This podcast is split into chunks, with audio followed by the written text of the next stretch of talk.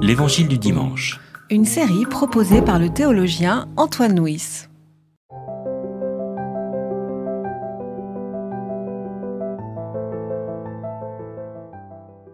Lorsque le Fils de l'homme viendra dans sa gloire avec tous les anges, il s'assiera sur son trône glorieux. Toutes les nations seront rassemblées devant lui. Il séparera les uns des autres comme le berger sépare les moutons des chèvres. Il mettra les moutons à sa droite et les chèvres à sa gauche. Alors le roi dira à ceux qui seront à sa droite, Venez, vous qui êtes bénis de mon Père héritez le royaume qui a été préparé pour vous depuis la fondation du monde. Car j'ai eu faim, et vous m'avez donné à manger. J'ai eu soif, et vous m'avez donné à boire. J'étais étranger, et vous m'avez recueilli. J'étais nu, et vous m'avez vêtu. J'étais malade, et vous m'avez visité. J'étais en prison, et vous êtes venu me voir. Alors les justes lui répondront, Seigneur, quand avons-nous vu avoir faim et t'avons-nous donné à manger, ou avoir soif et t'avons-nous donné à boire? Quand avons-nous vu étranger et t'avons-nous recueilli, ou nu et t'avons-nous vêtu Quand avons-nous vu malade ou en prison et sommes-nous venus te voir? Et le roi leur répondra, Amen, je vous le dis, dans la mesure où vous avez fait cela pour l'un de ces plus petits l'un de mes frères, c'est à moi que vous l'avez fait. Ensuite, il dira à ceux qui seront à sa gauche, Allez-vous-en loin de moi, maudits, dans le feu éternel préparé pour le diable et pour ses anges. Car j'ai eu faim, et vous ne m'avez pas donné à manger. J'ai eu soif, et vous ne m'avez pas donné à boire. J'étais étranger, et vous ne m'avez pas recueilli. J'étais nu, et vous ne m'avez pas vêtu. J'étais malade et en prison, et vous ne m'avez pas visité. Alors ils répondront eux aussi, Seigneur, quand avons-nous vu avoir faim ou soif, étranger ou nu ou malade ou en prison, sans nous mettre à ton service? Alors il leur répondra, Amen, je vous le dis, dans la mesure où vous n'avez pas fait cela pour l'un de ces plus petits, c'est à moi que vous ne l'avez pas fait. Et ceux-ci iront au châtiment éternel, mais les justes à la vie éternelle. Donc euh, nous voilà dans cette parabole dite du jugement dernier, qui est euh, le texte pour le dernier dimanche de notre année liturgique, puisque l'année mmh. prochaine, la semaine prochaine, nous commencerons donc avec l'avant. Et euh, c'est aussi la troisième parabole de ce chapitre 25 de Matthieu. Alors, euh, je répète ce que nous avons vu les dernières fois. Euh, Matthieu 24, c'est l'Apocalypse de Matthieu, qui nous dit donc un temps marqué par des drames, par des épidémies, par des phénomènes cosmiques, par un monde dangereux qui ressemble étrangement au nôtre. Et dans ce monde dangereux, la question c'est que devons-nous faire? Et Matthieu répond à travers les trois paraboles du chapitre 25, la parabole des dix vierges, la parabole des talents et la parabole du jugement dernier. Alors donc voilà cette euh, célèbre parabole du jugement dernier et qui s'ouvre en nous disant euh, le, Fils de l'homme viendra dans sa gloire avec tous ses anges et s'assiera sur son trône glorieux. Et donc le, Fils de l'homme, donc une image du Christ, posé comme étant un, roi, un roi glorieux et un roi qui juge euh, les nations. Alors comment comprendre cette, cette image de, du Christ comme un roi qui juge? Ben là, c'est déjà une image divine, en fait, hein, parce que le roi, c'est Dieu. Oui. Euh, dans l'Ancien Testament, le roi, c'est Dieu, créateur, le Dieu qui se révèle, le Dieu qui donne sa loi, et le Dieu qui juge et son peuple, et Israël, et les nations. Donc là, forcément, qu'on fait le rapprochement. Alors, avec bien sûr la figure du Fils de l'homme qui apparaît chez le prophète Daniel, qui est une figure euh, d'Apocalypse. Alors, on voit que ce roi ce Dieu roi, ou ce roi, euh, il est à la fois roi dans l'histoire et roi à la fin des temps, donc dans ce temps ultime. Et là, c'est un peu le rapport entre tout ce qui est de, de, de la prophétie et de l'apocalyptique, en fait, hein, de mmh. cette, mmh. cette, dimension qui va se développer dans le judaïsme ancien euh, et qui se développe dans le Nouveau Testament, où on parle de la fin des temps, de la révélation à la fin des temps. Et mmh. voilà. Donc, euh, mais en même temps, là, par rapport au, aux paraboles qui précèdent, là, il y a quelque chose de, euh, je dire, d'irrémédiable.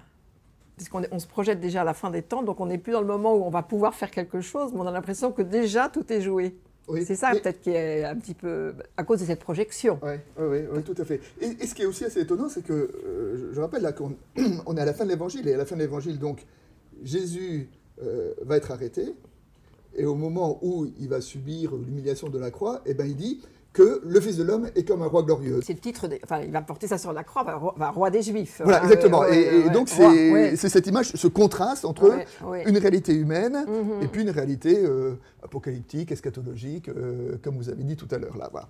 Oui, et puis d'ailleurs, tout est mis ensemble parce que là, en fait, on voit que le Fils de l'homme est en même temps roi, il est en même temps berger. hein, on retrouve la métaphore Ouais, aussi euh, ouais. biblique de- du berger avec ses brebis. Enfin là, il y a- les moutons et les chèvres.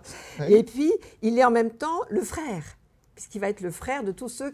euh, de, de tous ceux qui auront qui on- été aidés ou, ou pas aidés, Ouais, accueillis ouais, ou pas accueillis, ouais, soignés ou pas soignés. Il, est, il, est, il est donc, on- enfin, je veux dire, il y a, il y a une, il y a quelque chose, de, de- il y a une plénitude là, de, de- révélation. je À travers ces dire, hein. différentes images qu'on trouve dans à travers ces oui, parce que c'est la même en fait. C'est le roi, c'est le fils de l'homme, c'est le berger et c'est le frère des plus petits. Ouais, ouais. Et puis le jugement quand même, là, euh, l'image du roi sur son trône, et puis dans son trône, il, il sépare donc euh, les, euh, les moutons des chèvres. Alors cette image du jugement, comment est-ce qu'on peut l'entendre? Parce que c'est pas toujours une image très sympathique quand on évoque le, le jugement de Dieu. Oui, alors justement, j'ai Ah. beaucoup réfléchi. je me suis dit que finalement, mauvaise nouvelle ou bonne nouvelle? Eh bien, bonne nouvelle.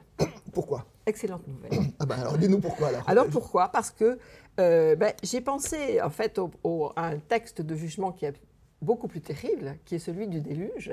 Oui, hein, au temps de Noé, Oui. où on dit que le mal se commettait sur la terre et qu'à part Noé et sa famille, bah, personne ne trouve grâce et que toute l'humanité est balayée.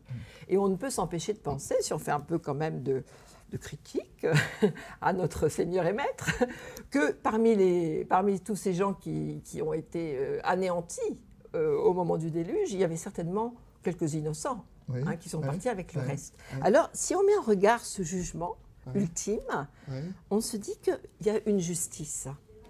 Et si on se souvient de son enfance, moi j'ai pensé à mon enfance, quand on est enfant, on a soif de justice et on est révolté par l'injustice.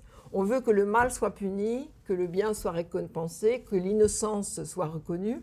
Et très souvent, on est dans des situations, quand on est enfant ou quand on est un petit, comme les appelle Jésus dans l'Évangile, on est dans des situations où on dit mais c'est pas juste. Et donc, quelque part, il y a une justice qui arrive là. Alors, bien, sûr, on se dit, mais où est la miséricorde Et on n'en voit pas l'ombre. Mais quelque part, c'est quand même une bonne nouvelle de se dire, finalement, ce qui est jugé, c'est quand même l'attitude euh, de l'homme. C'est pas, ce ne sont pas ses mérites religieux, euh, c'est pas sa foi, c'est la manière dont on s'en comporte. Et donc, quelque part, il y, a- il y a une justice qui se révèle chez Matthieu qu'on ne trouve pas chez les autres. hein. Euh, on, ne voit que les petites, les, enfin, les, les fins du monde, enfin, les, les, petites apocalypses. Mais là, il y a quelque chose de la justice qui est rappelé. Et moi, je trouve que c'est quand même une bonne nouvelle. Et une justice universelle. Parce que là, on dit que, voilà, que toutes les nations seront rassemblées là, c'est-à-dire que les croyants, les incroyants, les Tout juifs, monde. les grecs, les romains, enfin, Ouais. euh, tout le monde sera là. Et c'est vrai que, moi, ça, ça me fait penser à quelque chose, c'est que c'est vrai que cette idée de, de jugement d'un Dieu qui juge, euh, au départ, pour moi, c'était pas une idée très sympathique, mais après tout, et peut-être en vieillissant, je sais pas, Mhm. ben, je, je- c'est quelque chose que je me réapproprie. Je m'approprie dans le sens que, d'une certaine façon, la façon dont je vis euh, n'est pas nulle devant Dieu. Enfin, je dirais, et n'est pas nulle devant, devant l'éternité, n'est pas nulle. Je dire, c'est Ouais. quelque part, c'est aussi euh, la revendication de la dignité de ma personne. C'est que selon que je me comporte comme ci ou comme cela, eh ben, ça n'est pas neutre, ça n'est pas rien, Exact, ouais. et que euh, euh, et, et que je me présente devant mon Dieu aussi avec ce que je suis et avec euh, la réalité de mon existence. Oui, oui, je pense, je pense que C'est sa dignité de sa personne qui est posée et de sa responsabilité à travers cette notion de jugement. Ah oui, oui, tout à fait. Moi, je pense vraiment. Et puis, je vous dis, pour les, pour- je pense que pour des victimes d'injustice Oui, qui n'ont pas ouais, réparation avec la justice humaine, se dire qu'on peut s'en remettre à Dieu et qu'il y a un jugement, que Dieu sait, en fait, connaît le cœur euh, des uns et des autres, il sait, et alors récompense ou pas, je ne sais pas après, ça, ça ne, nous appartient pas, mais euh, moi, je trouve qu'il y a quelque chose de très, très réconfortant, quelque chose de solide. euh, là. Et quand on connaît en effet l'histoire humaine et le monde, on sait combien euh, l'injustice gagne souvent en fait. hein. et la justice, qu'est-ce que la justice humaine? C'est très compliqué. Donc euh, moi je trouve que finalement c'est quand même une bonne nouvelle. Bon, et ben alors on va, on va se le prendre comme une bonne nouvelle. Alors maintenant, donc, euh, on poursuit sur, euh, sur ce texte-là. Et puis donc, alors, le jugement qui, se, qui euh, répartit un petit peu entre, entre deux personnes. Et puis, cette image du Christ que, que vous avez évoquée tout à l'heure, quand il dit Le Christ, c'est celui, j'ai eu faim, j'étais étranger, j'étais nu, j'étais malade, j'étais en, prison. Je dirais, et, je dirais, ce thème de la parabole, en quoi est-ce que ça, ça décale un peu peut-être notre, euh, notre regard sur euh, les bonnes actions, sur la façon dont on vit, sur, euh, euh, avec cette image de Jésus qui s'assimile lui-même à celui qui, qui a faim, qui est pauvre, qui est malade, qui est nu, qui est étranger. Oui, en fait, c'est-à-dire que de certaine façon, il est, il est du côté du donneur d'ordre.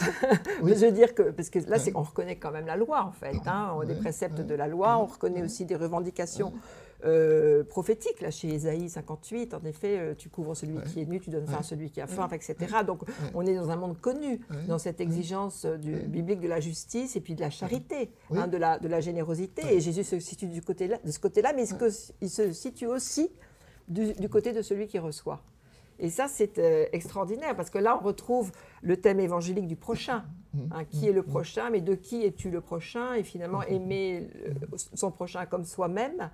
Donc, il y a cette espèce d'identification euh, à l'autre, et puis de, de fraternité universelle, qui, est- qui est, qui est très forte là, et, et le- notamment vis-à-vis du plus petit. Ouais, et ce qu'on entend, c'est ça. Et, et- et de savoir que de temps en temps, on, bon, on se pose la question de la foi euh, où est Dieu Où est le Christ où Mm. est, ben, Cette parabole apporte euh, une réponse. Ouais. Le Christ, euh, si tu ne sais pas où il est, ben, va chercher du côté euh, euh, de celui qui a faim, qui a soif, qui est étranger, qui est en prison. Et ben, Peut-être que là, tu trouveras une image du Christ. Et c'est vrai que cette image-là, voilà, comme vous disiez tout à l'heure, à la fois le, le Dieu qui trône et le Dieu qui est dans le plus petit, Mm, mm. il y a quelque chose qui est quand même de très nouveau et de très fort qui nous est dit à travers ces, ces, Oui. cette image. Oui, et d'autant plus que ça apparaît comme un lieu de révélation, en fait. Et je pense que l'identification, justement, du Fils de l'homme avec euh, le plus petit, euh, ça montre que, euh, quelque part, l'éthique, la morale ou la- l'attitude, n'est pas simplement un résultat de la foi, mais que c'est le cœur de la foi même. C'est là que Dieu se révèle. C'est pas parce que je crois je vais faire ceci ou cela, c'est en faisant ceci ou cela, je suis dans, dans la foi. Ouais, Euh, ouais. Dieu se révèle à moi dans l'amour, en fait. C'est pas simplement une conséquence. Oui, d'ailleurs, Hein on en trouve une confirmation avec euh, ce qui suit, là, avec Oui. l'étonnement des, des moutons, en disant, Oui. mais quand avons-nous vu euh, avoir faim, de malade, etc. C'est bien donc que, que c'est ceux qui sont définis comme étant les moutons là, ils n'ont pas dire, bon, je vais euh, faire le bien euh, pour pouvoir trouver le Christ, mais c'est euh, quelque chose d'un ouais. autre registre, quoi. C'est Oui, quelque chose de, Oui, oui. J'allais dire, je sais pas, euh, euh, naturel ou fait sans y penser. Enfin, c'est une... ouais, c'est Mais pas dans la morale, je dois faire quelque chose, mais c'est comment Voilà. est-ce que j'habite Voilà. ma, ma relation au Et- Et prochain. c'est inversé. Et c'est quelque chose qu'on trouve d'ailleurs dans le, dans le judaïsme, hein, et puis déjà dans le- dans l'Exode, hein, avec ce- cette réponse du peuple d'Israël euh, au don de la, la Torah, en disant Nous, euh, nous ferons, Naase venishma. Et nous comprendrons. Nous ferons et nous comprendrons. Donc là, c'est pareil, c'est finalement c'est en faisant qu'on peut voir le Christ, reconnaître le Christ dans celui à qui on a fait bon accueil, que- qu'on est allé visiter, ou etc. On la va- révélation, elle est là. On ne va pas visiter le pauvre pour rencontrer le Christ, mais c'est en visitant le pauvre que, Voilà. sans le savoir, presque. Il, il est donné, quoi. Ouais. Il est donné. Je, je pense que ça, c'est quelque chose d'important. Et c'est sûrement ça aussi qui donne ce caractère tellement euh, grave et même dramatique, parce que là, il n'y a pas de... il y a- hein, il n'y a pas de remède. hein. Je veux dire, c'est euh, soit on est du côté des moutons et ça va, et soit, on est du côté des, chèvres, et puis euh, on a l'impression que c'est irrémédiable, qu'il n'y a, pas- a de purgatoire. Il n'y a pas de rattrapage possible. Et ça, ça fait penser aussi à cette histoire de, du, du pauvre euh, Lazare et du mauvais riche. Euh, je sais pas, on se souvient de cette, cette histoire-là, quand il est, Bah, Hein, alors. il est à la porte, euh, le, le riche, euh, je veux dire, se gave de, L'histoire, de- de- ouais. de mets euh, délicieux, etc., ne fait absolument pas euh, attention pour lui, lui donne même pas des miettes. Et quand euh, il meurt, le, le- ce, ce Lazare est recueilli dans le sein d'Abraham, hein, qui est une image du paradis hein, euh, qu'on trouve là. Et le riche, quand il meurt, lui se retrouve dans le shéol, dans le- dans l'enfer, et il pleure, il pleure, il pleure pour pouvoir euh, quand même être sauvé, ou qu'on lui donne trois petites gouttes d'eau pour se désaltérer parce qu'il a la langue en feu. Enfin, c'est quelque chose d'absolument épouvantable. Et on lui dit, c'est trop tard. puisque tu avais tout ce, que tu, tout ce qu'il te fallait euh, quand tu étais là, puisque tu avais la loi et les prophètes. tu savais comment il fallait te comporter, tu ne l'as pas fait, maintenant il est trop tard. Et il ne peut même pas aller prévenir ses enfants, je crois. Enfin, c'est quelque chose qui monte. Et c'est chez Luc, ça. Et pourtant, Luc est l'évangile de, la, de la miséricorde. Hein. Et donc, ce qui montre la, vraiment l'importance, la gravité Hein, de, de, cette attitude envers le, prochain et envers le plus petit. Alors je crois que c'est important pour nous là, de, savoir là que, que, on sait que dans la vie, il y a des choses, si on ne fait pas maintenant, ben après ce sera trop tard. Alors ça, c'est un enseignement. C'est ça, oui. Cela étant, euh, derrière le côté radical, euh, en disant, quand même, je veux dire, euh, à la fois, on est tous un petit peu moutons, un petit peu chers. Enfin, je sais que moi, ça m'est ah arrivé d'aller m'occuper des, des petits, et ça m'est arrivé aussi de les ignorer. Enfin, je dirais, c'est, euh, nous nous confessons là. ce, que, ce, que, je veux dire par là, c'est que, euh, voilà, hmm. comme souvent euh, dans les paraboles, quand les paraboles présentent une, une, alternative entre, entre deux positions, entre les, deux voies, un peu, hmm. la, la, voie qui va à la perdition et la, voie qui va au salut, ben, quelque part, si on est honnête avec nous-mêmes, ben on, est, on a été tantôt dans l'une, tantôt dans l'autre. Enfin, il y a personne. Évidemment. il y a personne. Il y a peu de gens qui ont été radicalement dans l'un ou radicalement dans l'autre. Oui, oui, non, mais c'est clair. Enfin, tous les jours, on peut le vérifier dans sa propre vie. Hein, je veux dire, euh, dans sa propre manière de se comporter. Donc, euh, non, mais je pense alors, comment entendre donc cette, euh, cette radicalité des séparations en disant d'un côté de l'autre? Ben, c'est surtout, moi je pense que c'est surtout, on est quand même dans un, dans une, un avertissement prophétique c'est-à-dire qu'il dramatise euh, la, scène de façon à faire prendre conscience. Puisque au moment où on le reçoit, au moment où, les, ceux qui reçoivent l'Évangile entendent cette parole, il est encore temps. Mmh. Donc le, mmh. choix, le choix doit être radical. Oui, donc c'est de dire aujourd'hui, mmh. dans le regard que je porte sur le plus petit, euh, mon salut se joue. Ben oui, d'une certaine façon. Donc là, les œuvres reviennent, hein, mais euh, d'une certaine façon, c'est ça il y a quelque chose de. Alors après, on est, on est dans le temps. Alors que là, on est dans le temps ultime. Donc il y a, ces niveaux de temporalité hein, qui ne sont pas les mêmes, évidemment. Mais je crois que c'est comme un miroir, en fait. C'est comme, comme, un miroir qui nous est euh, proposé. Oui, en, euh, hein, voilà. Pour, voir, mais j'ai mis devant toi la vie et la mort. J'ai mis devant toi la vie et la mort, voilà. Et voilà. ne te trompe pas. Et, voilà. Et, aujourd'hui, c'est urgent. Et, oui. Euh, et l'avertissement, entends-le non comme une condamnation, mais comme une mhm. bonne nouvelle parce que ça te réveille aujourd'hui. Ça fait penser aussi à Jonas quand il va euh, à Ninive.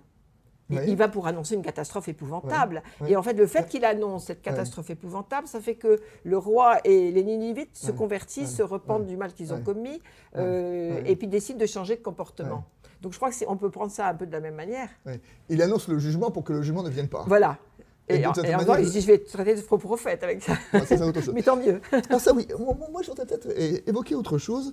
Ce thème du jugement, moi j'aime bien ce que, ce que, enfin, une des idées qui m'ont fait me réapproprier l'idée de jugement, c'est ce que dit euh, Paul dans l'Épître aux Corinthiens, dans Corinthiens 3. Et à un moment, il dit euh, Notre existence est comme une maison. Et il dit Et une maison est construite et dit avec des matériaux nobles, qui mhm. est euh, l'or, l'argent, les pierres précieuses, et avec des matériaux vils, il dit le foin, euh, la paille, euh, le chaume. Il dit le jugement, c'est comme un feu, et un feu, quand ça passe là-dessus, ça brûle mhm. le foin, la paille, le chaume, etc., pour ne laisser subsister que ce qu'il y a de meilleur. Mhm. Et moi, d'une certaine manière, j'aime aussi cette image de jugement qui n'est qui peut être considérée évidemment comme étant, voilà, il avait perdu les sauvés, mais qui peut être aussi, je sais bien que dans ma vie, il y a du perdu et du sauvé, mm. et que le jugement, d'une certaine façon, et là encore, hein, aller dans le feu, dans le feu qui ne s'éteint pas, eh ben, le feu, c'est quoi? Le feu, ça brûle. C'est-à-dire que de brûler de mon existence, quelque part, tout ce qui n'a pas besoin d'être tenu. Enfin, tout ce qui était un peu, un, peu vieux, un peu moche, un peu, un, peu vide. Ça, c'est brûlé pour ne laisser de, de, de mon existence que ce qui est le meilleur. Et ce qui est le meilleur, là, bah, c'est les actes de, de, partage, et notamment de partage avec les, plus petits. Et d'une certaine façon, de, ne retenir d'une vie que ce qui est le meilleur. Et ce qui est le meilleur, nous dit euh, Jésus ici, bah, ce qui est le meilleur, c'est quand tu as donné à manger à celui qui avait faim, quand tu as visité celui qui était euh, en prison, quand tu as accueilli euh, celui qui était étranger, quand tu as pris soin des malades. Et que c'est aussi une, une interpellation à voilà, une guérison de notre existence. Quelque part, on est tout l'un et on est l'un et l'autre à la fois. Et, de nettoyer pour que. Euh, et à ce moment Sachant que le grand nettoyage, il faudra qu'il se fasse un peu plus tard, parce que je crois que c'est au moment de la mort.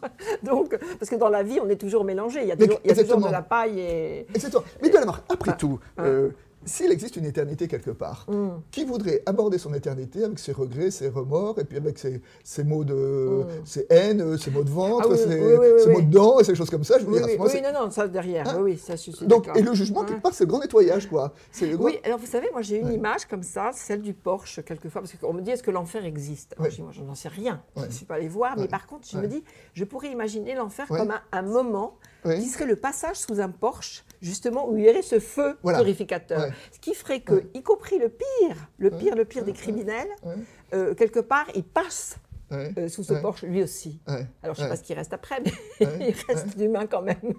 Je sais pas, c'est une image un peu, un peu infantile, mais elle vaut ce qu'elle vaut. Mais c'est- quand même cette idée-là. C'est cette idée, mais, mais qui est une bonne nouvelle quand même, je, je trouve. Parce que malgré tout, au fond du cœur, on a la, on a la certitude de la miséricorde de Dieu. Euh, je crois que c'est dans, Mais- c'est- dans les frères Karamazov, vous savez, où, où- où à un moment, il y, a, il y a une vieille vilaine et tout ça qui est, qui est en enfer, et il y a son ange qui va voir Dieu et qui lui dit, mais euh, un jour quand même, elle a partagé un oignon avec un mendiant. Alors, il tend l'oignon, ouais, et la vieille prend l'oignon, et elle, grâce à ce seul oignon, et le sort de- des enfers, quoi. hein. Eh ben, Donc, oui, et c'est ça. Et ça, ça c'est magnifique. Ça, On trouve ça dans, chez Falsili Grossman, il parle de la petite bonté. Hein, la petite bon- Le petit geste, justement. Mais c'est exactement ça qui sauve, en fait. Voilà. Et, et ben, Hein et le petit geste, Voilà. là, bah voilà, c'est j'ai eu faim, j'étais étranger, c'était voilà. Ce Voilà. petit geste de, de- de partage, ben, c'est ça qui sauve tout le reste.